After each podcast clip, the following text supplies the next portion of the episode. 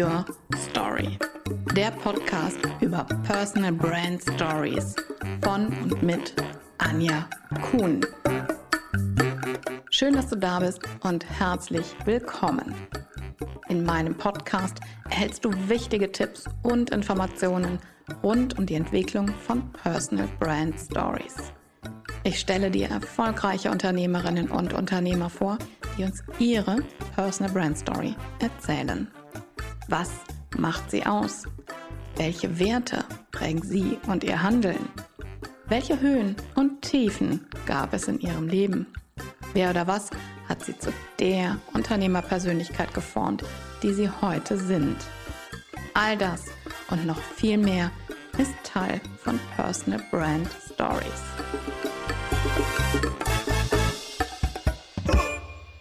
Märchen oder Comic? Märchen. Krimi oder Sachbuch? Sachbuch. Epischer Roman oder Kurzgeschichte? Kurzgeschichte. Entdeckerin oder Heldin? Heldin. Hören oder lesen? Ähm, hören. Popcorn oder Nachos? Popcorn. Die süßen bitte. Die süßen bitte. Ich hatte die salzigen gar nicht so auf dem Schirm. In den USA gibt es nur salzige. Ja, gibt es gar keine süßen in den USA? Ja, nee, eigentlich gar nicht. Also du kannst so ein Karamell haben, aber das ist auch ein bisschen eklig. Ähm, ich mache die so ganz normal mit Zucker und im Kino kriegst du die eigentlich nur ähm, salzig. Ja, ich spreche heute mit Christina Mathesius und ihr hört schon, sie ist in den USA, in Tennessee, in Nashville zu Hause seit einigen Jahren und sie ist Coach und Trainerin im Bereich Marketing und Sales und wurde 2018 in den Verein Senat der Wirtschaft Deutschland e.V. berufen. Das finde ich auch ein ganz, ganz spannendes Thema. In diesem Senat gehören die führenden Persönlichkeiten aus ähm, Wirtschaft, Wissenschaft, Medien, Kultur sowie verschiedenste Repräsentanten aus der Politik, der Diplomatie und des öffentlichen Lebens an. Da musst du gleich unbedingt mehr zu erzählen. Aber bevor wir darauf kommen, ähm, möchte ich gerne von dir wissen, wie war deine Reise in die USA? Denn du bist ja gebürtige Deutsche und hast aber eine spannende Reise durch verschiedenste Länder schon absolviert.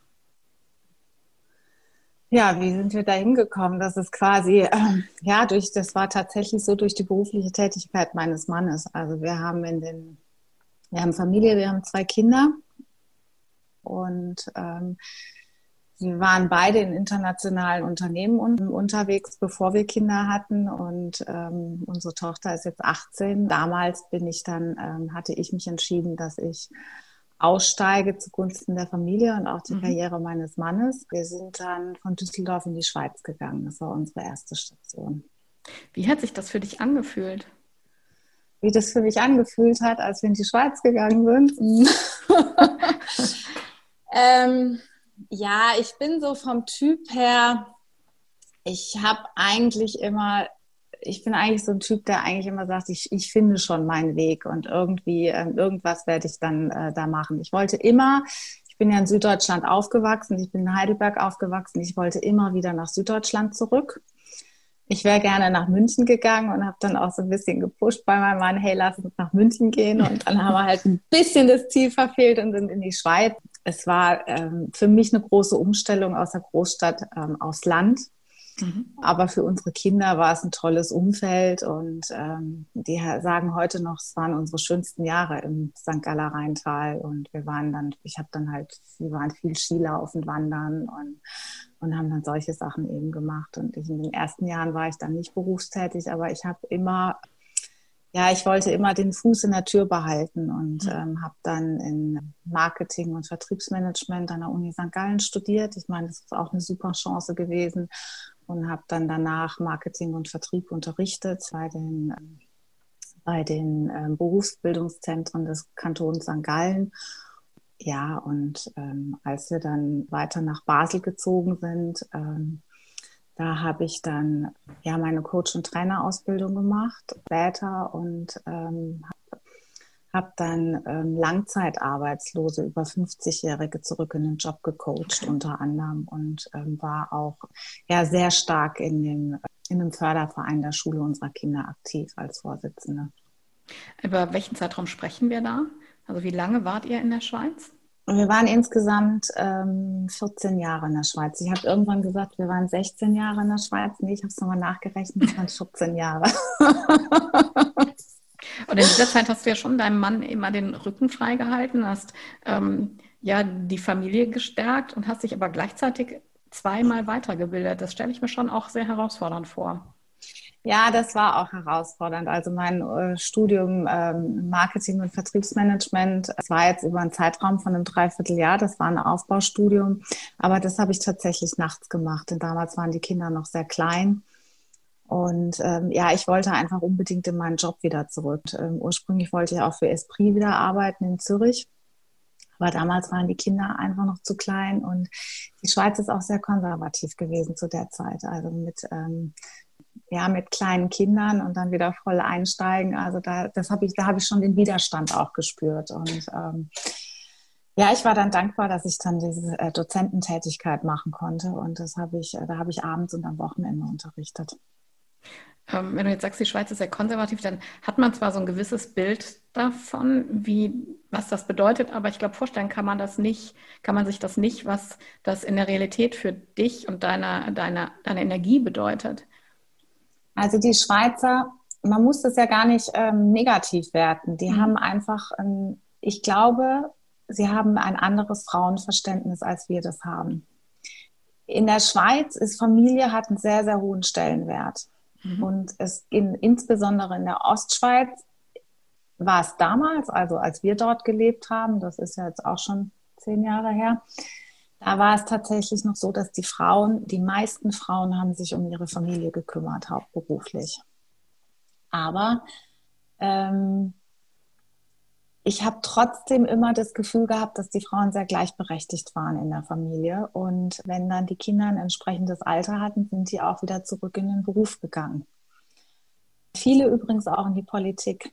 Das finde okay. ich sehr, sehr interessant. Also ja, es sind sehr viele Frauen, äh, sehr viele Schweizerinnen, die in der Politik sind.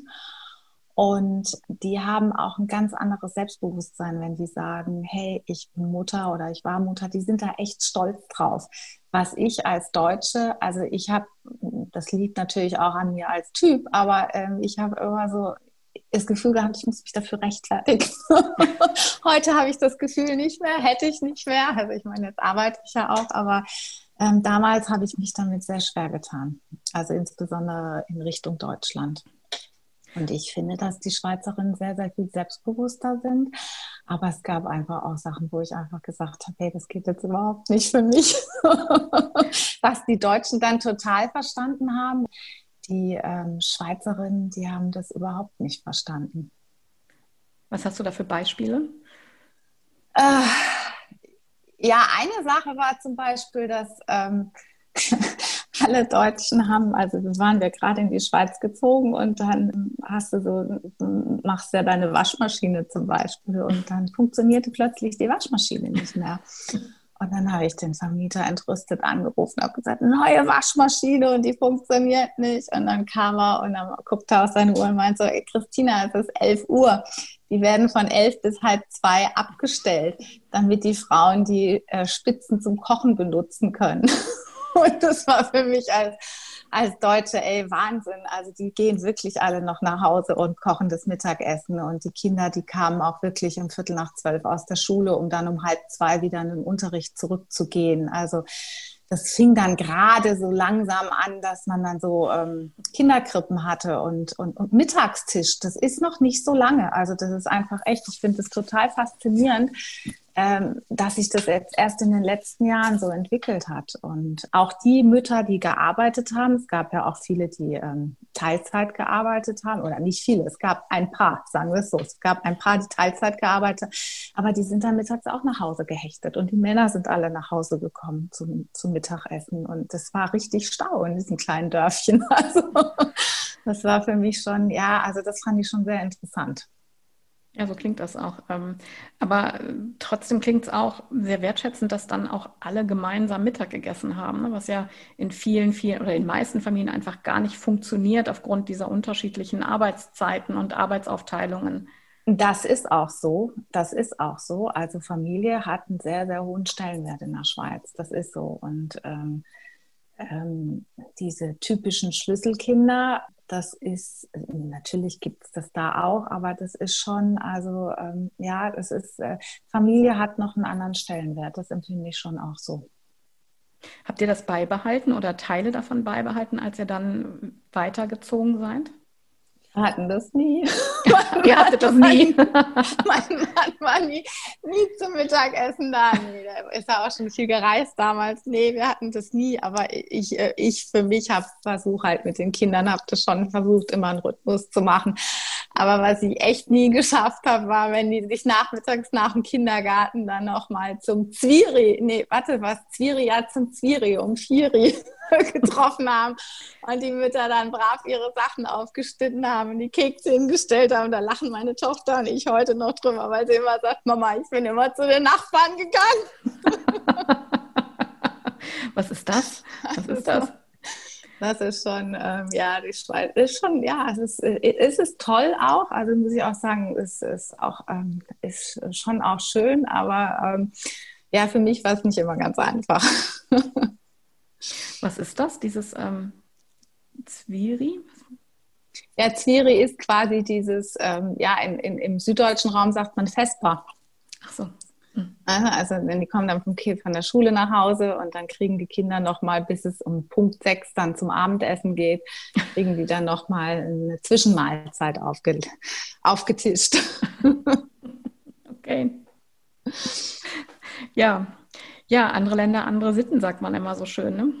Ja, das ist tatsächlich so. Und die Schweiz ist, äh, wir denken immer, die wäre uns so ähnlich von der Kultur, aber es ist tatsächlich eine ganz eigene Kultur. Ganz, die haben ganz eigene Werte und ähm, das sieht man erst, ähm, wenn man da wirklich Jahre gelebt hat und auch viel Kontakt zu Schweizern hatte und, äh, und hat. Und das hatte ich und habe das auch heute noch. Und ähm, ja, das ist ein anderes Leben. Das ist tatsächlich so. Hm. Aber das ist ja auch gut so. Das stimmt, das ist stimmt. Das bereichert ja auch. Ne? Du nimmst ja auch aus jedem Abschnitt dann wieder was für den nächsten Abschnitt mit. Ja, das ist so. Was hast du mitgenommen? Was habe ich für mich mitgenommen? Ähm, ich habe das erst rückblickend für mich mitgenommen. Also ich habe ja ich habe ja schon ein paar Podcast-Interviews gegeben und da habe ich immer gesagt, ich habe meinen Beruf so wahnsinnig vermisst. Mhm. Und das ist auch tatsächlich so. Ich habe wirklich, also meine berufliche Tätigkeit und meine Karriere, das habe ich sehr in der Schweiz vermisst. Ähm, habe das ja versucht, so weit beizubehalten, wie es irgendwie ging. Aber ähm, die Schweizer sind im, im äh, Bezug auf ihre Frauenrolle entspannter als wir in Deutschland auch so dieses Muttersein. Und ich meine, ich war ja viele Jahre hauptberuflich einfach für meine, für unsere zwei Kinder da und da war mein ganzer Fokus drauf und das machen die Schweizerinnen entspannter.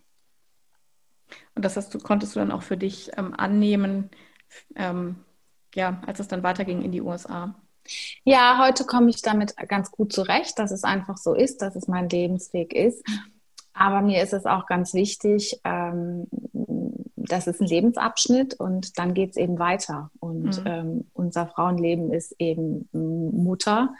Es ist aber auch, ja, in meinem Fall Unternehmerin. Ähm, jetzt gehe ich mit meinem Buch und mit Vorträgen raus und das gehört eben auch dazu. Und das mit dieser kompletten Rolle, also dass man eben viele Rollen wahrnimmt, ähm, das, das finde ich wichtig. Und das ähm, Früher habe ich immer nur das eine gesehen. Ich habe mich immer nur als Mutter und Hausfrau gesehen. Ah, immer das und das wollte ich ja nicht. Und heute verbinde ich das alles und das, ich bin eben alles und das ist auch in Ordnung. Was hat das mit dir gemacht, dass du dich selber so in diese Rolle reingepresst hat, hast? Oh, was hat das mit mir gemacht? Das ist jetzt, ähm, ja, ich habe auch schwierige Zeiten hinter mir. Ne? Also ich habe mich da ähm, schon ähm, auch ich, ich glaube, dass ich in eine Art Depression reingerutscht bin und ähm, mich einfach total zurückgenommen habe.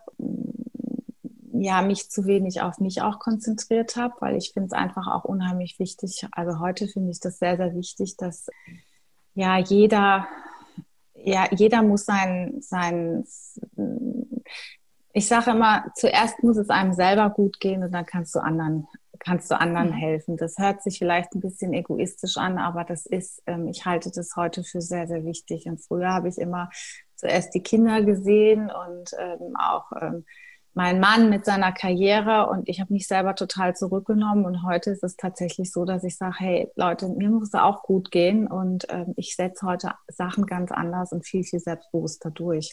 Das, das habe ich früher nicht gemacht. Aber das ist auch eine Entwicklung und ich glaube, dass auch ähm, mit den Lebensjahren und mit der Lebenserfahrung, dass man sich dann da einfach auch ähm, entsprechend verändert. Ja.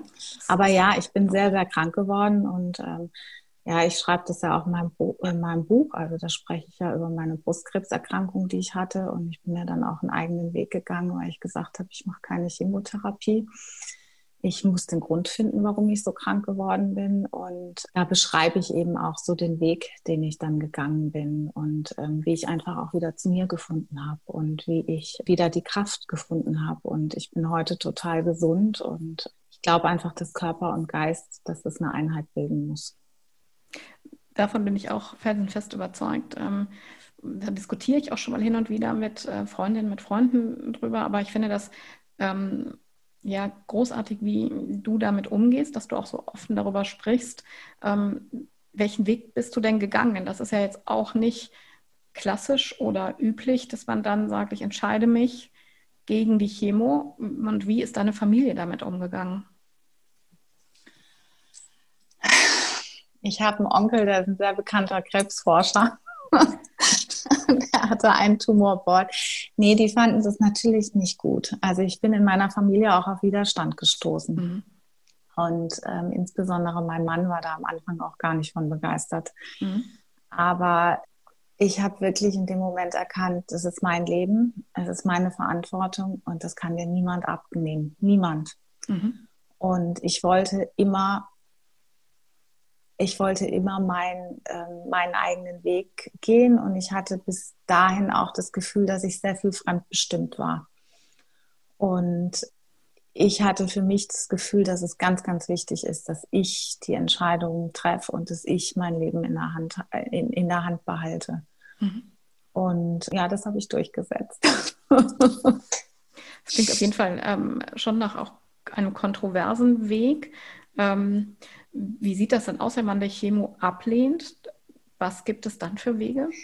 Ja, es war zum Beispiel auch, es war eine schwierige Situation damals, denn mein Mann, der war damals gerade auf dem Weg, in, äh, innerhalb der Firma einen großen Karrieresprung zu machen. Mhm. Das kommt nicht gut, wenn da eine äh, kranke Frau im Hintergrund ist. Mhm. Und ähm, wir haben aber das immer jahrelang gemeinsam ähm, das war immer unser gemeinsames Projekt irgendwo auch. Und ich wollte dann auf jeden Fall, dass das jetzt weitergeht und dass das nicht ähm, meinetwegen jetzt eben dann nicht gemacht wird. Und wir sind ja dann auch kurzfristig, also kurz drauf später in die, in die USA gezogen und ja, das war noch nicht mal ein Jahr später. Ne? Da waren wir mhm. dann, ähm, wurden unsere, ähm, unsere ganzen Möbel die, auf Schiff in die USA verfrachtet. Also das war schon auch eine sehr, sehr intensive Zeit für mich. Ähm, ja, ich habe den klassischen Weg gemacht. Ich habe Bestrahlung gemacht, aber ich habe nicht die Chemotherapie gemacht. Mhm. Und ähm, aber ich musste die Bestrahlung machen, weil es eine sehr sehr aggressive Form war. Allerdings noch im Anfangsstadium und ich habe dann und das finde ich so faszinierend. Das ist mir erst später aufgegangen. Ich bin dann, ich habe dann morgens immer unsere Kinder in die Schule gebracht. Danach ging es nach Basel zur Bestrahlung und im Anschluss bin ich dann laufen gegangen, sechs Wochen lang ich hatte dadurch tatsächlich fast keine Nebenwirkungen. Und es hat eigentlich in meinem Umfeld, außer denen, die eingeweiht waren, hat es niemand mitbekommen, dass ich so krank war. Du hast mir das nicht angesehen. Und das ist das Heimtückische an dieser Krankheit auch, dass du es einfach nicht siehst. Das heißt, du hast dann für dich das Laufen entdeckt und damit ähm, das schon öfters von Krebserkrankten gehört, dass sie ganz stark begonnen haben zu laufen, um auch diese freien Radikalen, glaube ich, damit so in den Griff zu kriegen ne? oder abzuwehren? Also es gibt halt Studien. Es gibt Studien, es gibt wirklich medizinische Studien, die sagen, das Wiedererkrankungsrisiko wird eklatant reduziert, wenn du regelmäßig Ausdauersport machst. Und das hat mir halt meine Ärztin damals mit auf den Weg gegeben. Die hat zu mir gesagt, okay, wenn Sie die Chemotherapie nicht machen, dann müssen sie laufen, dann müssen sie wirklich jetzt ihr ganzes Leben zwei bis dreimal die Woche laufen. Und da ich halt so ein Typ bin, der sehr ehrgeizig ist, das bin ich einfach auch. Und ich glaube, deswegen habe hab ich mich auch mit meiner Rolle als ähm, ja, Zeit lang Hausfrau und Mutter immer schwer getan und wollte immer irgendwie ähm, noch was anderes machen, weil ich immer Ziele brauchte. Und ähm, da war es dann plötzlich so, dass ich ja, du konntest kein großes Ziel planen, weil du wusstest es ja nicht, wie es ausgeht. Aber ich brauchte irgendwas, wo ich drauf hinleben und hinarbeiten konnte. Und dann weiß ich noch, habe ich zu der gesagt, okay, dann mache ich einen, ich trainiere jetzt auf einen Halbmarathon. und für mich war das, ähm, das Hauptziel war einfach, aber das habe ich dann erst beim Laufen gemerkt, ähm, ich, ich, ich war völlig, ich war völlig erstarrt. Ich war ein völlig, ja, ich musste an meine Gefühle wieder drankommen. Und das beschreibe ich auch so ein bisschen in meinem Buch, wie ich dann ähm, laufen gegangen bin und am Anfang auch ganz bewusst ohne Stoppuhr und mich wirklich, ich habe mich bis zur Erschöpfung ähm, bin ich gelaufen, bis ich nicht mehr konnte, um, die, um, um meinen Körper wieder zu spüren. Das, ja, das ist mir ganz gut gelungen. verrückt, wofür Laufen auch alles steht. Ne? Also finde ich auch ganz interessant, habe ich heute noch in einem Gespräch gehabt, was man ähm, aus Laufen gehen alles ja, ent entdecken kann über sich selbst und ähm, herausfindet über sich selbst, wenn man diese Sportart beginnt. Nach dieser kurzen Unterbrechung geht es gleich spannend weiter. Ich bin felsenfest davon überzeugt, dass Personal Branding noch nie so wichtig war wie heute. Leistungen und Produkte sind austauschbar. Der Mensch an der Spitze eines Unternehmens dagegen ist einzigartig. Und genau über diese Person, über die Unternehmerin oder den Unternehmer wollen unsere Kundinnen und Kunden mehr wissen, bevor sie uns ihr Vertrauen schenken. Fülle dein Personal Branding mit Leben und schreibe jetzt deine Personal Brand Story mit mir. Buche einen Termin für ein kostenloses Vorgespräch auf www.personal-brand-story.de den Link dazu findest du auch in den Show Notes. Und jetzt weiterhin viel Spaß mit dieser Podcast-Folge. Ja, auch wenn man dann eben auch so Langstrecken läuft. Also im Moment laufe ich ja nur Halbmarathons, ähm, aber mal gucken, ähm, wie das sich jetzt weiterentwickelt. Aber das ist, ja, das ist tatsächlich auch so dieses Gefühl, früher hatte ich immer dieses Gefühl, mein Gott, das Ziel ist so weiter oben. Wie soll ich je an dieses Ziel kommen? Wie soll ich das je schaffen? Und ähm, beim Halbmarathon, wenn du halt auch so einen Halbmarathon läufst, wenn du den läufst, beziehungsweise wenn du trainierst, du gehst halt Etappe für Etappe und mhm. irgendwann bist du dann am Ziel. Und das kann ich heute ganz gut, dass ich dann halt sage, okay, jetzt machen wir einen Schritt nach dem anderen und irgendwann sind wir dann da. Und wie also war dein erster Man merkt schon, ich bin ein sehr ungeduldiger Mensch. Und wie war dein erster Halbmarathon? Wie war es da für dich, ins Ziel zu kommen? Ja, das war schon heftig. Also das war für mich schon sehr, sehr emotional, weil ich wollte halt ursprünglich wollte, hatte ich ja äh, in, in auf den äh, Dreiländerlauf in Basel trainiert. Und der wäre dann im, ich weiß nicht, der war im Mai und dann hatte ich aber noch mal eine Operation, weil wir dann in die Staaten gezogen sind und das wollte ich halt vorher gemacht haben. Und dann konnte ich den nicht laufen und dann bin ich äh, den quasi dann im März gelaufen mit meiner Laufsportgruppe hier. Das war für mich schon sehr emotional, dass ich da, ähm, dass ich das dann, dass es quasi, dass ich das geschafft habe, weil ich immer so, ich habe immer gesagt, ich bin kein Läufertyp, ich kann das nicht. Und in der Schweiz war ich auch mal kurzzeitig in der Laufsportgruppe, aber da war ich die schlechteste. Das ging überhaupt nicht. Also es war echt nicht machbar. Und ja, das war für mich äh, sehr emotional und ich fand auch sehr, sehr interessant. Ich habe einen Onkel, der ist Marathonläufer, der ist die ganzen großen Marathons gelaufen und der hat mir dann noch kurz vorher gesagt, irgendwann mal im Trainieren, Christina, du kannst es schaffen, du musst jetzt nur einfach Kilometer unter die Beine bringen. Du musst jetzt einfach jede Woche so und so viel ganz stur deine Kilometer ablaufen. Und, und das habe ich dann gemacht. Ja, und ich bin reingekommen. Aber es ist wie bei allen im Leben, Anja, wenn du es dann halt oft genug gemacht hast, dann vergisst du das wieder. Und dann steht das nächste an und das nächste Ziel. Und das finde ich irgendwie so wichtig für mich heute, dass ich auch zwischendurch mal stehen bleibe und sage, hey, ich habe es doch jetzt schon ganz schön weit gebracht, alles gut. Mhm. Und kommt jetzt der nächste Schritt, dieses Innehalten. Das ist mir heute sehr wichtig. Das war mit Sicherheit auch ein harter Lernprozess, jetzt unabhängig von all den anderen Dingen, die du gelernt, die du gelernt hast, ist dieses Innehalten, finde ich, schon auch ähm, ein ganz schweres Paket. Das ist ein schweres Paket, insbesondere wenn du in einer sehr ehrgeizigen Familie aufgewachsen bist. ja, das ist ein sehr, sehr schweres Paket, aber ähm, ich habe natürlich auch zwei Kinder und ähm, die auch sehr ehrgeizig sind und ihre Ziele entsprechend verfolgen und das ist mir irgendwie ganz wichtig, dass ich ihnen das auch mitgeben kann, weil ich glaube, ähm, wenn du das kannst, das hat auch viel mit Selbstbewusstsein dann zu tun. Selbstbewusstsein, sich seiner selbstbewusst mhm. zu sein. Ja, das stimmt. Das glaube ich auch.